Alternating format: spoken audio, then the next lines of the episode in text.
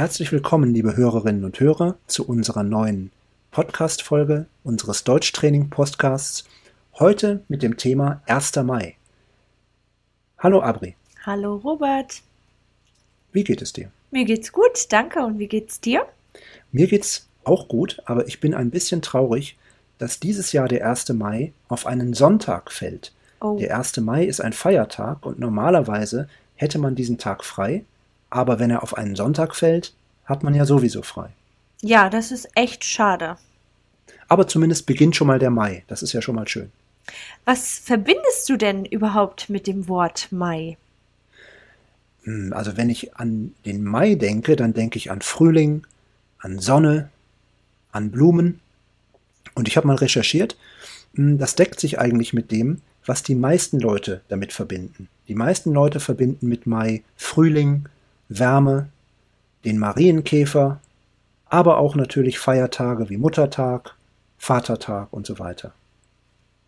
Und es gibt auch viele Wörter im Deutschen, die das Wort Mai beinhalten. Zum Beispiel gibt es Maiglöckchen, Maibohle, einen Maibaum und so weiter. Ja, und warum feiert man den 1. Mai überhaupt? Der 1. Mai ist ursprünglich der Tag der Arbeit. Das bedeutet, man würdigt die Arbeit, den Wert der Arbeit und man setzt sich für gute Arbeitsbedingungen ein. Und woher kommt das? Der Ursprung ist am 1. Mai 1854.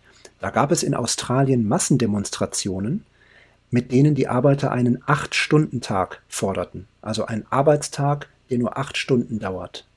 Mhm. Ein Acht-Stunden-Tag. Und wie lange musste man denn früher arbeiten? Ja, also deutlich länger als heute. Für einen Fabrikarbeiter war ein Zwölf-Stunden-Tag völlig normal.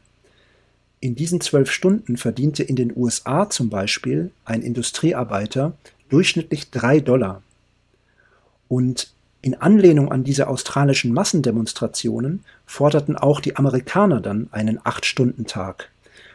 Und in den großen Industrieregionen in den USA fanden am 1. Mai 1886 Massenstreiks und Demonstrationen statt. Das bedeutet also, es geht zurück auf Massendemonstrationen in Australien im Jahr 1854 und im Jahr 1886 gab es dann Massenstreiks und Demonstrationen in den USA.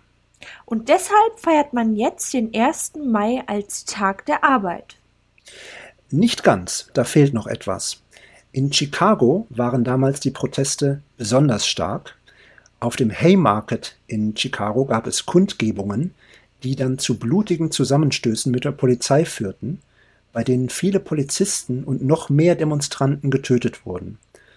Dieser Haymarket-Aufstand ging in die Geschichte ein und wurde einige Jahre später auf einem internationalen Arbeiterkongress in Paris zum Kampftag der Arbeiterbewegung erklärt. Mhm. Und was machen die Deutschen jetzt am 1. Mai? Natürlich gibt es auch in Deutschland an einem solchen Tag traditionell Demonstrationen, meistens organisiert von Gewerkschaften und linken Verbänden. Seit Mitte der 80er Jahre geraten einige dieser Demonstrationen außer Kontrolle und werden zu Krawallen, bei denen es viele Verletzte und ziemlich viel Zerstörung gibt. Berühmt dafür sind Städte wie Hamburg und Berlin, zum Beispiel in den Stadtteilen Hamburg-Altona und Berlin-Kreuzberg geht es da besonders hoch her. Und warum gerade in diesen äh, Stadtteilen? Also zum Beispiel in Kreuzberg in Berlin gibt es traditionell große, von linken Gruppen organisierte Mai-Demonstrationen. Und zum Beispiel am 1. Mai 1987 führte eine solche Demonstration zu schweren Ausschreitungen, in deren Folge sich die Polizei aus einem Teil der Stadt völlig zurückziehen musste. Aber nicht alle deutschen Bürger demonstrieren am 1. Mai, oder? Nein, also ich denke, dass heutzutage die meisten diesen Tag mit Freunden oder ihrer Familie verbringen. Meistens ist das Wetter schon relativ gut und man macht eine Wanderung, eine Fahrradtour und typisch ist, glaube ich, auch, dass man bei diesen Maiwanderungen ein Schlückchen trinkt, also ein Bierchen oder Schnäpschen und so weiter. Und ganz besonders ist auch die Nacht vom 30. April zum 1. Mai. Und was genau ist jetzt besonders daran?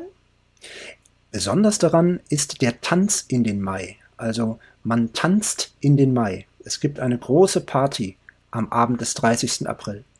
Mhm. Und machen das nicht junge Leute immer so, wenn sie einen Tag frei haben, dass sie am Vorabend noch feiern? Ja, das, das kann sein. Aber der Tanz in den Mai folgt einer besonderen Tradition.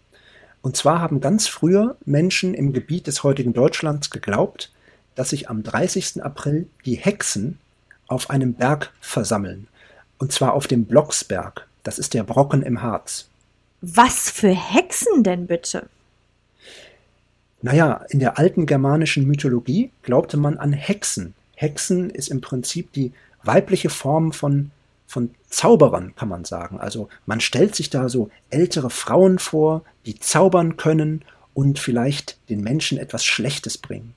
Und in der germanischen Mythologie hat man nicht nur an Hexen geglaubt, sondern auch an Geister und Waldwesen. Mhm. Und um diese Hexen und anderen Wesen zu vertreiben, zündete man Hexenfeuer an. Diese Hexenfeuer wurden später auch Maifeuer genannt. Und damals tanzte man um diese Maifeuer herum, man hat gelacht, man hat getrunken. Und diese Tradition hat sich gehalten, hat sich etwas verändert. Und das ist unser heutiger Tanz in den Mai, also die Party vor dem 1. Mai. Der Mai hat aber auch noch viele andere alte Traditionen, die sich bis heute gehalten haben, oder? Ja, zum Beispiel der Maibaum. Meinst du diesen großen Stamm mit Wappen und Kränzen, der auf Volksfesten aufgestellt wird?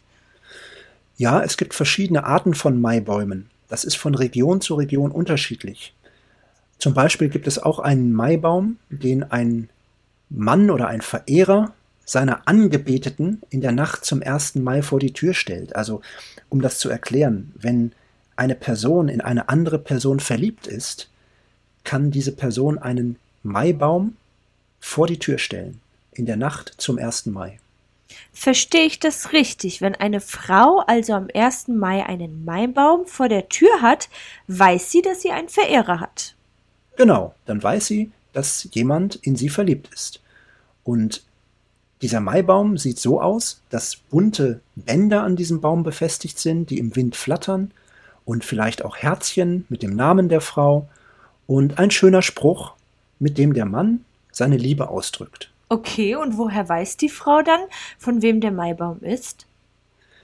Ja, also meistens denke ich, hoffe ich, hat die Frau eine Vermutung. Aber spätestens einen Monat später, also am 1. Juni, kommt dann der Verehrer, der Mann, der, der verliebt ist, und holt den Baum wieder ab. Okay, und wenn und er den normalerweise, Baum Bitte? Und wenn er den Baum nicht abholt, dann hat er scheinbar jemand anderen gefunden. das kann sein. Wenn er den Baum nicht mehr abholt, dann hat er jemand anderen gefunden oder hat kein Interesse mehr.